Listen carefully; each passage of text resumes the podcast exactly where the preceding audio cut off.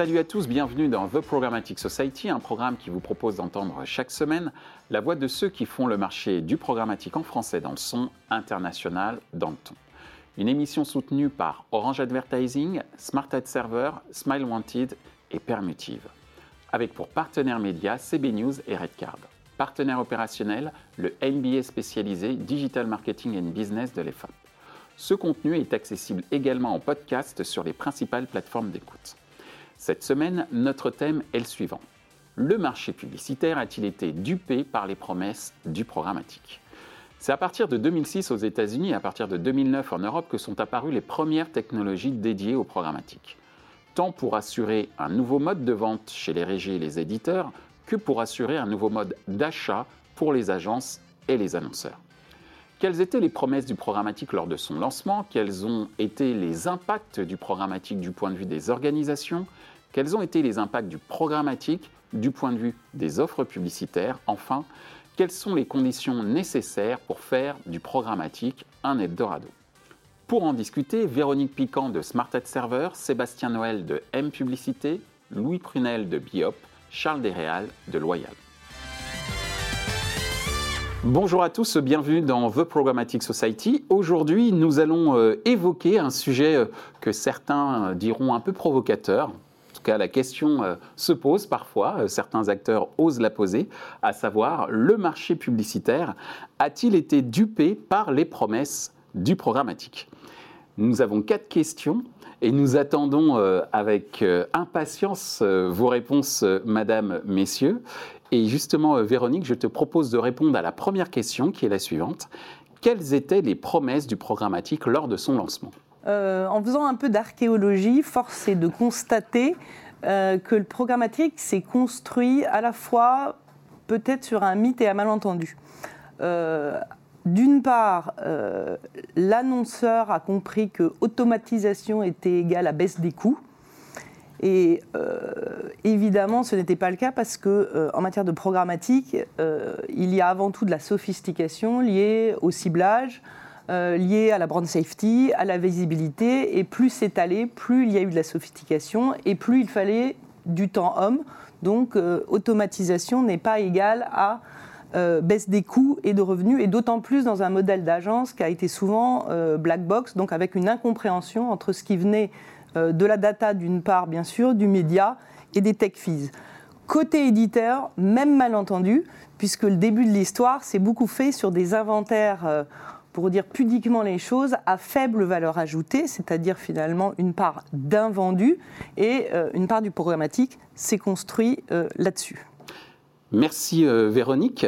Charles, ton avis, ou en tout cas ta perception sur les promesses du programmatique lors de son lancement?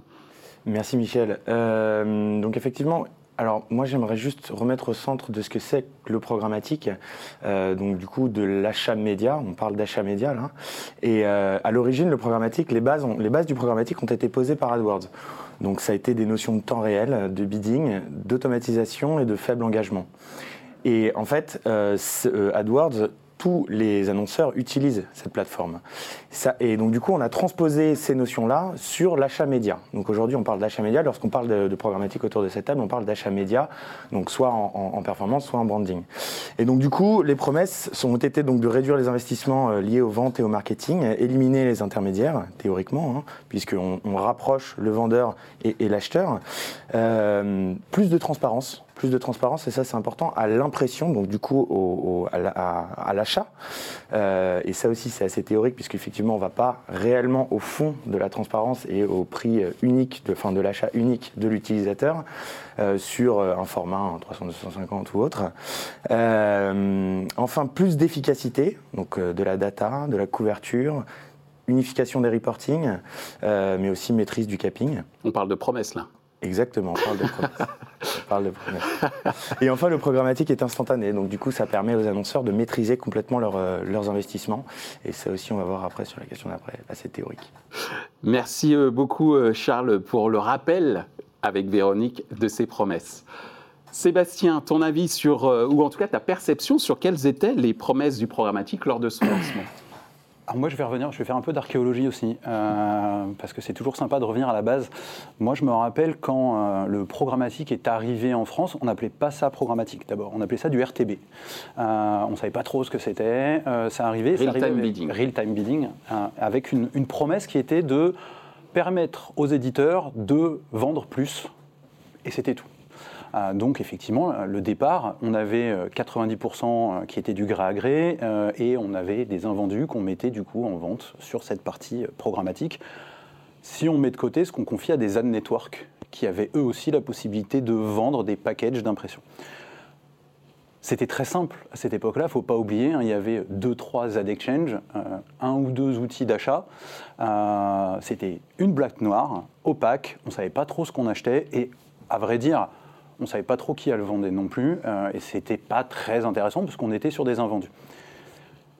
C'est un marché qui travaille en révolution. Donc euh, chaque tour de roue ramène des nouveautés, ramène des prestataires, ramène de la complexité.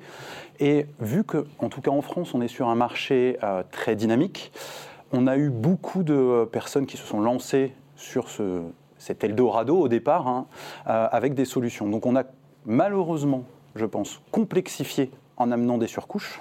On en parlait, ça amène des coûts de prestation, ça amène des coûts cachés, ça amène de la complexité dans l'interaction, mais ce n'était pas la promesse de base. Vraiment, au départ, pour moi, la promesse de base, elle était monétiser juste tout son inventaire, faire en sorte que euh, ce qu'on avait démultiplié en impression, euh, qui était devenu des invendus parce que moins qualitatifs, soit vendu aussi.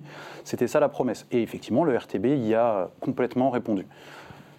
Derrière ça, on a travaillé à plus de qualité, on a travaillé à plus de transparence, on a transformé le mot RTB en programmatique pour lui redonner une noblesse. Et là, tu commences à anticiper sur les prochaines questions, puisque effectivement, on va voir les différents impacts dans quelques instants. Mais ce que je retiens dans ce que tu dis, c'était cette promesse de vendre plus quand on est un éditeur au travers du concept de real-time bidding. Tout à fait. Est-ce que je peux juste rajouter Bien acheter et acheter plus efficace C'était un petit peu la promesse de l'autre côté. Oui, du côté des, acheteurs euh, via euh, leur fameux euh, DSP, Demand Side Platform, et les SSP Sell Side Platform, côté vendeur, éditeur. Louis, et, toi, quand... et vendre plus cher, théoriquement, pour les, pour les éditeurs, ce qui n'a a priori pas été le cas. Bah, moi, je, je, résume ça en disant qu'on a essayé de faire sur une plateforme ouverte avec une techno ouverte, ce qui n'avait fait ses preuves que sur des plateformes fermées avec des technos fermés. Exactement. Et je pense que un point important. Nous sommes tous d'accord. Voilà, c'est probablement, euh, on y a réfléchi un petit peu à cette question euh, que tu poses. Je pense que c'est la meilleure façon d'y répondre. Merci euh, Louis. Deuxième question, on va, et tu as commencé Sébastien à, y répondre, hein, c'est effectivement les impacts que ça a eu derrière. première question sur les impacts, quels ont été les impacts du programmatique du point de vue des organisations? Véronique. Alors toujours deux parties organisation côté éditeur, ce que j'ai pu observer, c'est euh, finalement une fracture entre, d'un côté, euh, les départements spécialistes et le reste des régies, et j'irai même à l'étage du dessus, généralement, euh, une absence de mono-porte d'entrée pour monétiser à la fois, dans le fond, l'ensemble du revenu, et aussi une part maintenant plus sophistiquée côté éditeur de tout ce qui est autour de l'audience, parce que euh, l'audience retention, euh, la capacité à générer en freemium euh, des abonnés, c'est aujourd'hui finalement à mettre sur le même plan qu'un revenu publicitaire avec cette capacité à synthétiser une monoporte d'entrée. Donc on voit bien que côté éditeur, on a vraiment eu des silos avec une incapacité de collaborer et de rendre à plein le rôle finalement de ce que devrait être le programmatique unifié. Côté agence, un grand classique, c'est-à-dire que là, pour le coup, on a vu fleurir ces départements dits trading desk spécialistes. Et euh, aujourd'hui encore, si on prend ces organisations, ce qui est intéressant, c'est que on voit apparaître deux choses. Un, le fait que finalement, il y a encore trois portes d'entrée quand on parle programmatique côté agence, avec un département multiscreen qui a géré de la catch-up et de l'instream, et puis qui n'a pas mis sur le même plan l'outstream. Un département social, j'oublie peut-être de juste de le dire alors qu'on parle toute la journée d'éventuelles capacités à euh, transférer des revenus euh, vers euh, d'autres types de logiques. Et puis le troisième, c'est le display, qui était plutôt l'origine du trading desk classique. Donc D'une part, on voit naître euh, ce dont on a beaucoup parlé, qui sont les chiffres revenus opérateurs euh, côté éditeur, mais qui ne sont pas encore là. On est dans la période, on va dire, euh, entre les deux en termes de maturité. Bientôt, le chiffre revenu, en termes d'organisation, sera la personne capable d'opérer l'ensemble de ses choix avec un yield, des flores et une capacité à réconcilier audience-revenu, quel que soit le canal, mais sur ce mode d'achat que décrivait Charles tout à l'heure. Merci Véronique. Charles, quels ont été les impacts du programmatique du point de vue des, organisations selon toi? Alors, sur les organisations, enfin, sur la, si on part de la promesse, à mon sens, les impacts ont, eu l'effet, un peu l'effet inverse. Si on se place du côté euh, annonceur, on, a, on est arrivé donc avec le programmatique avec euh, beaucoup de complexité, moins de transparence, euh, une perte de contrôle de ces investissements puisqu'il y a eu un vrai effet black box du fait de, l'augmentation du, nombre d'intermédiaires. On a, selon moi, aussi eu quelques aberrations euh, au niveau de ces intermédiaires qui se sont créés, comme par exemple des tiers de confiance euh, qui vérifiaient notamment une, certaine, enfin la, visibilité euh, ou, autre. Selon moi, ces, technos-là, enfin, chez nous, on ne les utilise pas. On fait confiance aux DSP. Euh, et c'est important de, le mettre en avant. C'est des technos qui coûtent assez cher en plus. Euh, c'est au CPM. Et si on prend en main le DSP, on n'a pas besoin d'avoir cette tiers de confiance. Si l'annonceur a la visibilité de, de, de, de qu'est un DSP, il n'aura pas besoin de ces tiers de confiance. Euh, au niveau des acheteurs, il y a eu, euh, dans un premier temps, donc, les acheteurs se sont saisis, donc en parlant des, trading desks, se sont saisis du, marché du programmatique et des technos du programmatique au début, là où les technologies, les DSP, étaient assez difficiles à maîtriser. Donc il fallait avoir une organisation avec des traders qui étaient donc, euh, comme souvent aiment le dire, beaucoup de gens aiment le dire, un peu cachés dans leur garage et qui se mettaient à acheter et à gérer ces plateformes. Et on avait aussi donc des, des account managers qui, eux, parlaient aux clients.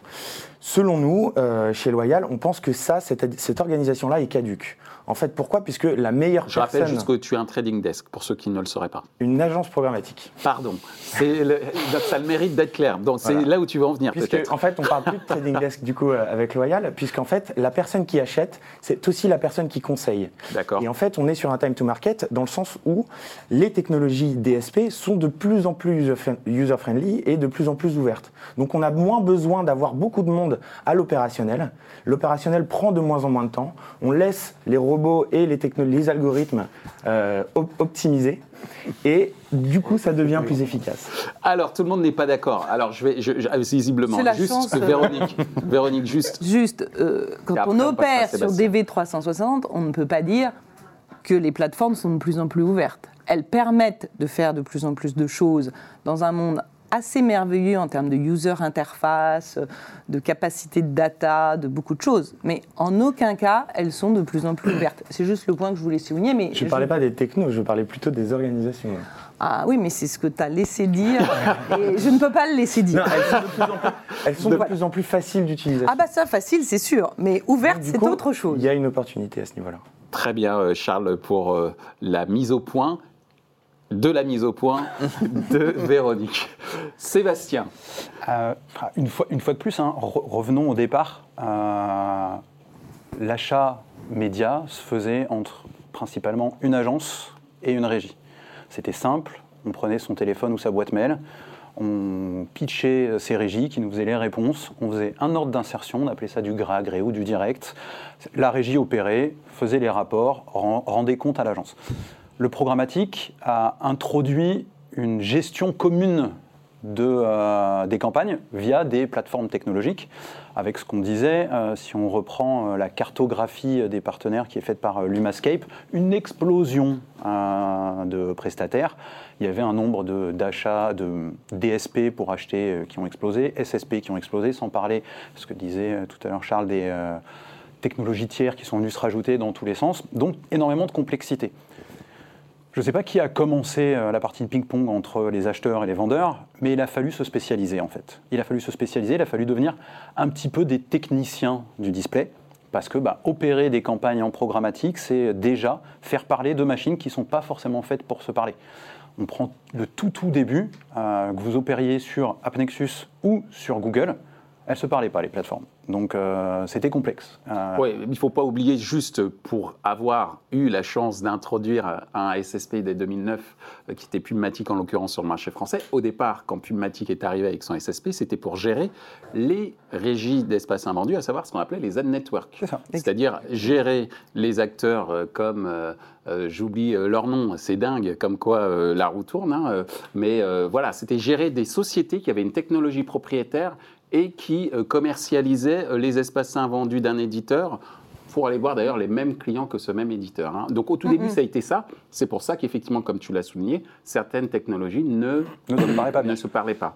L'interopérabilité. Voilà. Et le RTB que tu as évoqué tout à l'heure est né de ça. Tout à fait. C'est comment tous mes ad networks tous les réseaux mmh. avec lesquels d'espaces invendus avec lesquels je travaille, quel est celui qui va euh, me donner le meilleur prix plutôt que de faire la relève des compteurs à la fin du mois. Je ferme la parenthèse. Donc effectivement, comme tu, le précises bien, on a eu besoin de gens plus techniques pour pouvoir pour le dire simplement, débugger pourquoi ça marche, pourquoi ça marche pas, pourquoi ma campagne ne livre pas, et côté régie, parce qu'effectivement elle a envie de vendre, et côté agence, parce qu'elle a envie de l'acheter pour répondre au KPI.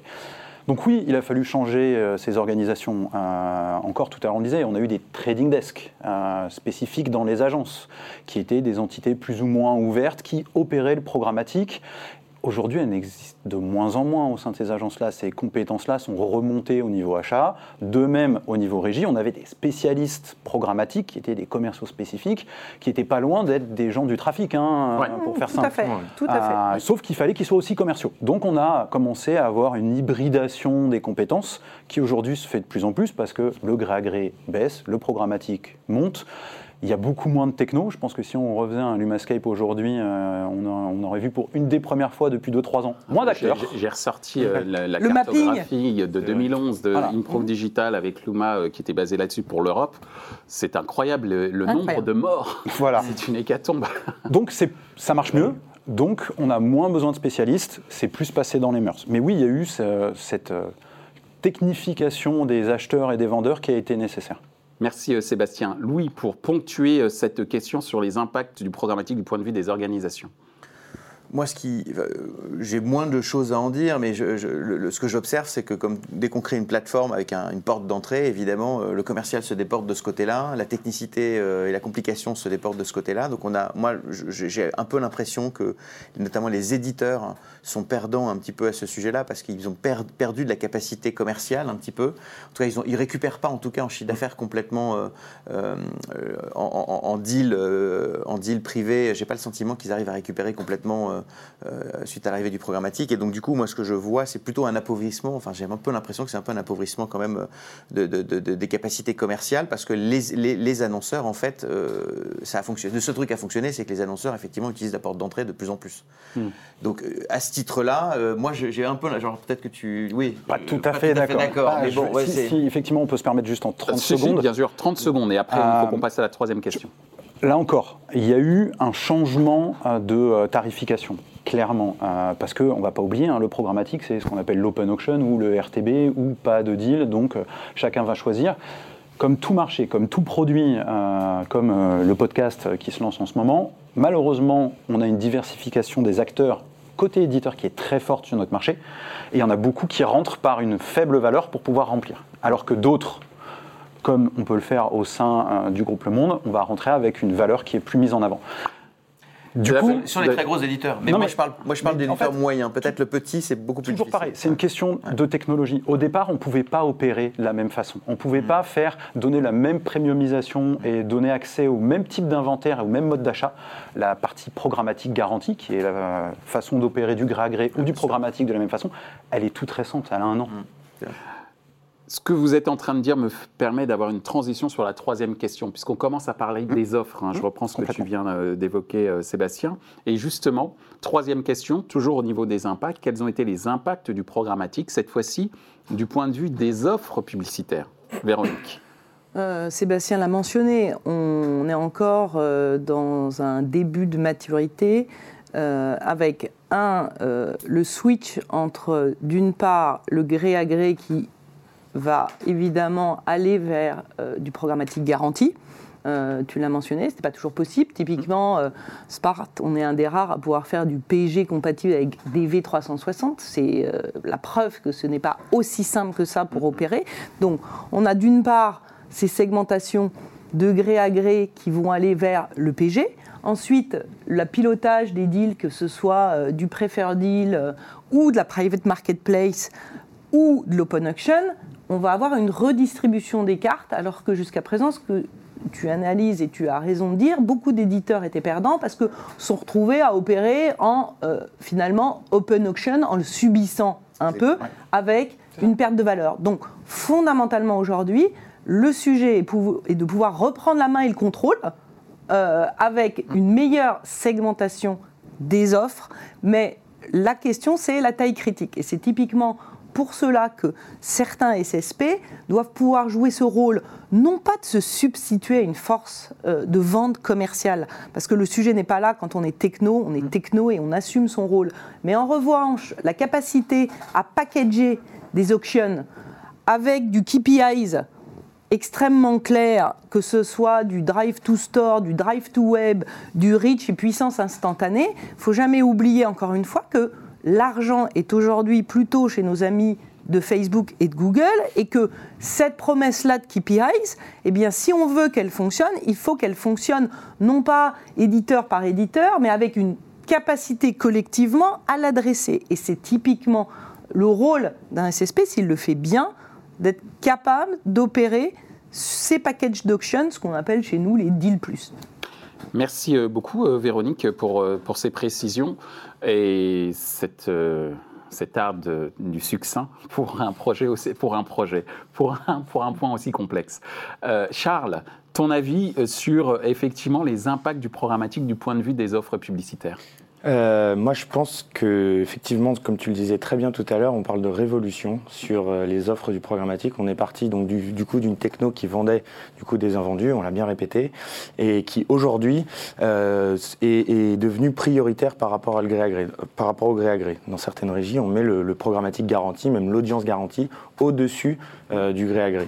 Et, et, donc du coup, on a, on opère une, une vraie révolution, et simplement maintenant, c'est plus efficace parce qu'on a de la data, euh, on a plus de reach et, euh, peut-être des prix euh, qui sont aussi plus compétitifs. Donc du coup, ça devient plus intéressant.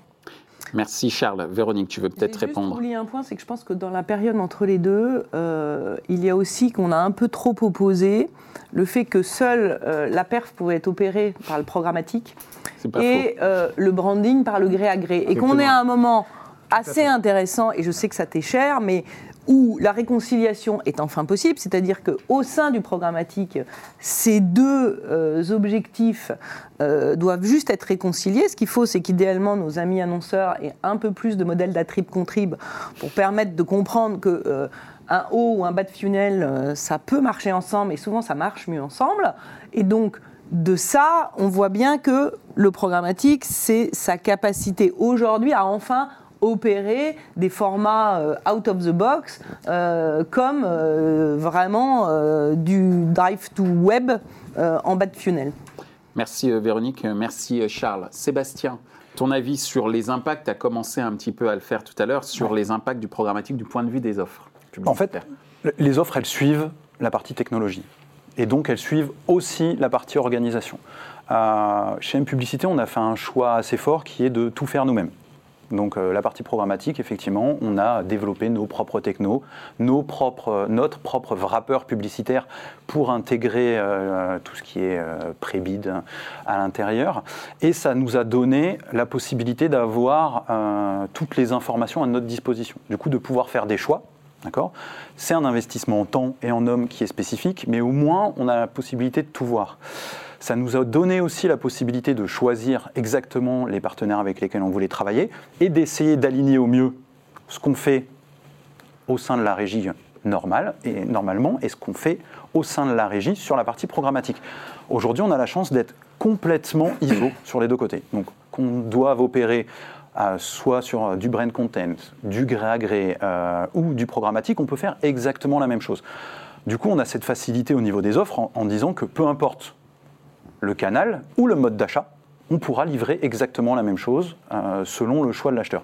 Ça n'a pas été facile parce que euh, Véronique le disait tout à l'heure, faire du programmatique garanti, aujourd'hui c'est principalement acheté via DV360 qui est la plateforme d'achat de Google, mais les SSP ne sont pas tous compatibles. Donc si on veut opérer avec un SSP qui est autre que celui de Google, c'est pas forcément simple. On passe par Smart par, exemple. C'était un peu facile. oui, oui, mais tu as un papier rouge aujourd'hui, donc euh, vas-y. Donc, euh, et donc c'est cet alignement-là en fait qui va permettre de faire les deux. Et la deuxième chose, c'est avoir des équipes qui ont la capacité de porter ces offres de la même façon.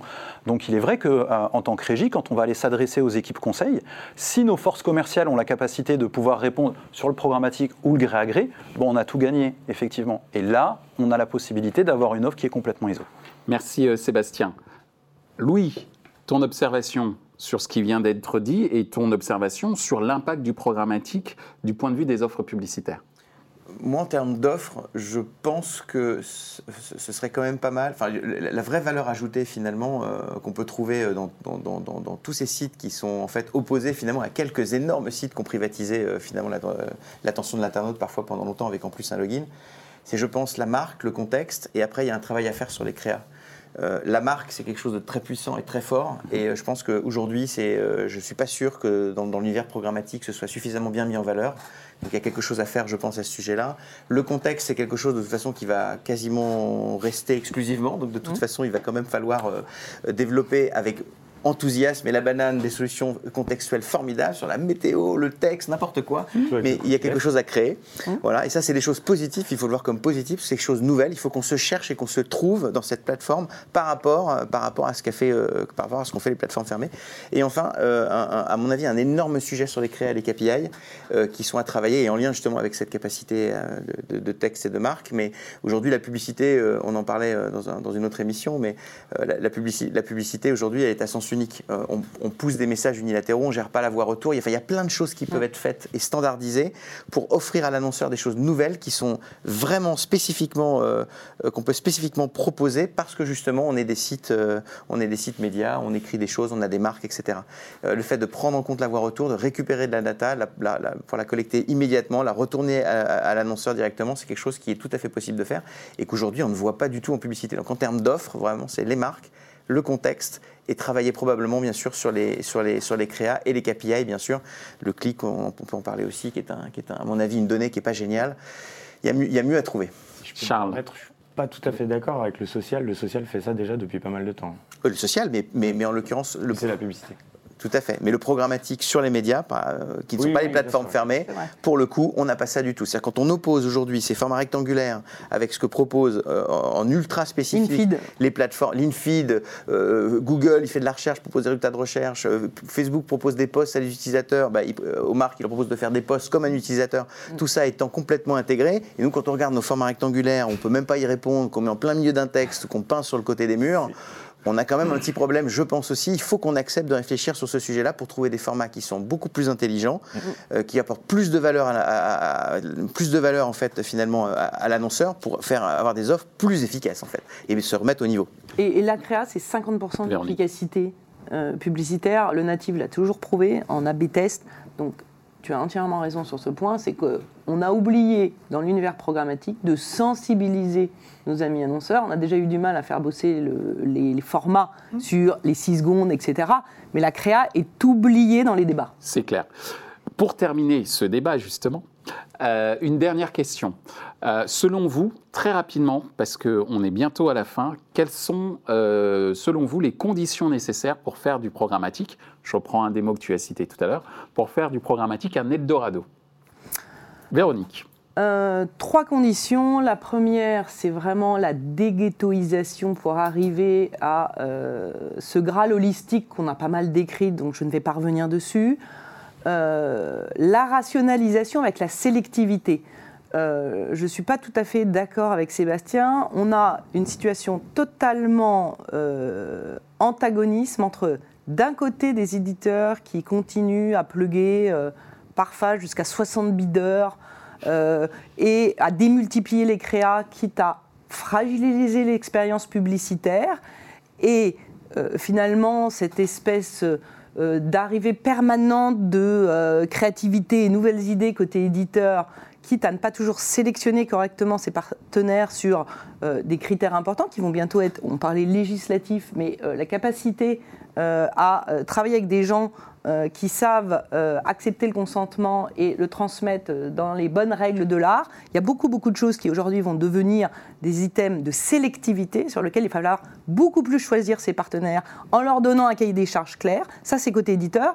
Et côté, bizarrement, training desk et agence, on a l'opposé, c'est on est dans un monde qui est devenu quand même très très centralisé et pour lequel il y a quasiment plus de choix parce qu'il euh, y a une centralisation des achats sur en gros euh, une à un ou deux DSP, pour dire les choses en face. La troisième condition, c'est vraiment euh, une condition qui est très importante, c'est la transparence, c'est Charles qui l'a évoqué.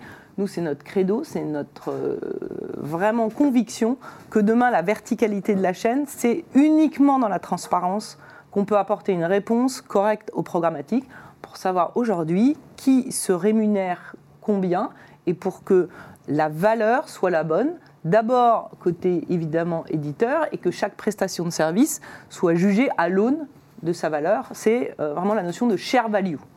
Merci, euh, chère Véronique. Charles, s'il te plaît, quel est ton avis sur euh, les conditions nécessaires pour faire du programmatique un Eldorado? Alors merci d'avoir fini par ce point, puisque la transparence, comme tu le sais, euh, m'est très très chère nous chez, nous, chez Loyal.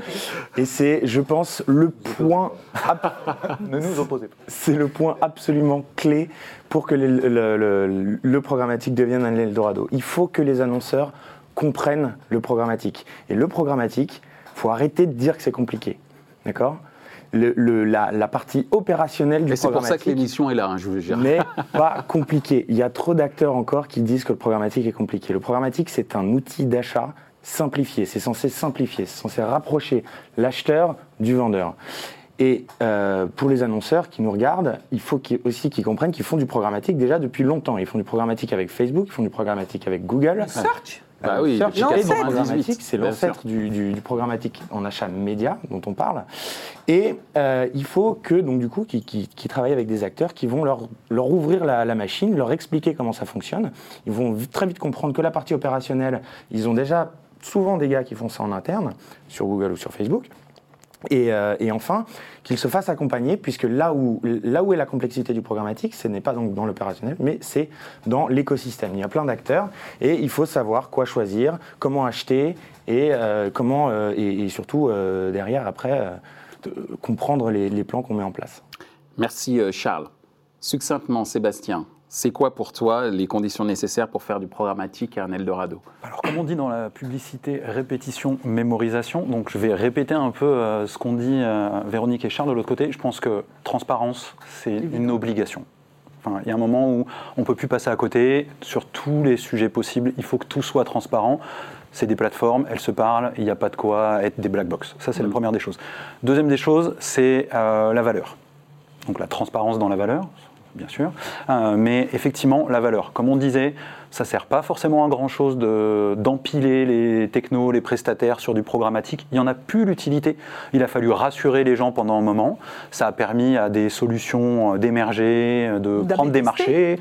Mais maintenant, euh, ce que disait Charles tout à l'heure, tout est gérable dans les plateformes. Euh, les plateformes sont plutôt transparentes, plus ou moins, euh, sur ce qui se passe à l'intérieur. Euh, et donc il faut remettre de la valeur sur ce mode d'achat qui prend de toute façon de plus en plus le lead, surtout que ce soit du natif, que ce soit de la vidéo, du display, selon les KPI, tout passe par là. Donc euh, c'est ces deux. Merci Sébastien. Le mot de la fin pour toi, Louis? Bon, je vais essayer de. sur l'Eldorado. Le petit trubillon euh, qui va euh, essayer d'ouvrir le débat sur un autre sujet. Moi, je pense. Bah, ça sera l'occasion d'une autre émission. Merci. je, pense que sur les plateformes ouvertes, c'est très très difficile d'arriver à une transparence parfaite, une efficacité parfaite, euh, etc. Parce qu'évidemment, il y a beaucoup d'acteurs. Des acteurs peuvent rentrer à certains moments. un nouveau besoin peut arriver. Quelqu'un le fournit. Le truc n'est pas régulé. Ça fonctionne moins bien. C'est compliqué. Ça met de la complexité, de la difficulté. Enfin, ça justifie nos métiers. Hein, d'ailleurs, de toute façon, on est aussi là pour ça. Mais, mais je pense que même si les plateformes fermées ont un vrai problème de transparence, hein. euh, il est à un moment donné, euh, euh, l'annonceur capitule devant l'efficacité aussi. Quoi. Donc je pense que le sujet, c'est pour moi, c'est surtout, je, pense, le premier sujet qui, est le plus important, je pense, pour Programmatic, ça va être un sujet d'efficacité et de sens sur cette porte d'entrée pour proposer des résultats, des résultats extrêmement efficaces. Je pense qu'il, vraiment, je le disais tout à l'heure, je pense que les formats, pour moi, c'est des sujets sur lesquels on peut travailler, les nouveaux KPI, enfin, trouver du sens à ce que sont, en fait, les médias en opposition avec ces autres plateformes fermées, en fait. Il faut qu'on arrive à trouver un vrai sens super efficace, super fort, super puissant à cette, à cette porte d'entrée qui ouvre un, en fait, les, médias, il faut quand même pas oublier que c'est la base sur Internet. Je veux dire, s'il n'y a pas de contenu, il n'y a pas d'Internet. Ça ne sert à rien. on n'irait pas toute la journée passer du temps sur Facebook s'il y avait que du contenu veux dire, une fois qu'on a vu trois fois les photos des gens euh, à la plage, ça, nous ennuie. C'est parce que justement, il y a un article du Monde qui est cité, qui est sympa, qui est dedans. C'est nouvelle. Donc, euh, quelque part, les, éditeurs ont la valeur sur Internet. Moi, je trouve qu'elle leur échappe un petit peu trop euh, aujourd'hui. Et je pense que je ne suis pas forcément opposé à l'idée aussi de voir émerger des plateformes plus fermées pas forcément, évidemment très transparente, mais bon, plus fermée, et qui regrouperait aussi ces espaces-là. Je pense qu'il y a deux choses à faire. Il y a euh, réfléchir à ce qu'on peut faire sur le programmatique pour améliorer les performances et le sens que ça a pour l'annonceur et la simplicité, et en même temps, pourquoi pas réfléchir à des plateformes fermées. Et là aussi, évidemment, je me fais un tapis rouge. Alors, juste, oui, Louis, évidemment. avec le fait que pour ça, il faut aussi accepter de travailler en collectif, ce qui n'est pas toujours... Tout à fait. Le point euh, numéro un des médias qui ont souvent du mal à penser qu'ils peuvent se mettre autour de la même table. Et ça, c'est crucial pour y arriver. même si ces derniers temps, on voit, on voit le contraire avec beaucoup d'initiatives. Des initiatives. Est-ce qu'elles aboutissent sur un plan opérationnel? C'est la question. C'est la question. En tous les cas, merci euh, pour euh, ce débat très très enrichissant qui ouvre un certain nombre de portes pour arriver à ce fameux Eldorado dont on parlait tout à l'heure et pour faire en sorte que le marché publicitaire ne soit ni dupé ni frustré mais euh, soit euh, gagnant sur toute la ligne. Merci à vous. Merci. Merci. Michel. Ainsi s'achève ce débat sur les promesses tenues ou non par le programmatique. Les points à retenir de nos échanges sont les suivants. 1. Le programmatique est né d'une technologie pensée pour un environnement fermé qui a été transposé dans un environnement ouvert. 2. Les éditeurs se doivent d'opérer une reprise en main de leur offre en la segmentant de manière à ce qu'elle corresponde d'abord à des Key Performance Indicators qui font sens pour les annonceurs. 3. Transparence, contexte, création sont les trois valeurs parmi celles qui compteront dans la revalorisation des inventaires programmatiques. Ce contenu est accessible en podcast sur les principales plateformes d'écoute. Merci à Orange Advertising, Smart Ad Server, Smile Wanted et Permutive pour leur soutien ainsi qu'aux partenaires médias CB News et Redcard. Partenaire opérationnel, le MBA spécialisé Digital Marketing and Business de l'EFAP. Merci également à l'ensemble des équipes d'Atelier B pour la réalisation de ce programme. Traduction et sous-titrage Uptown.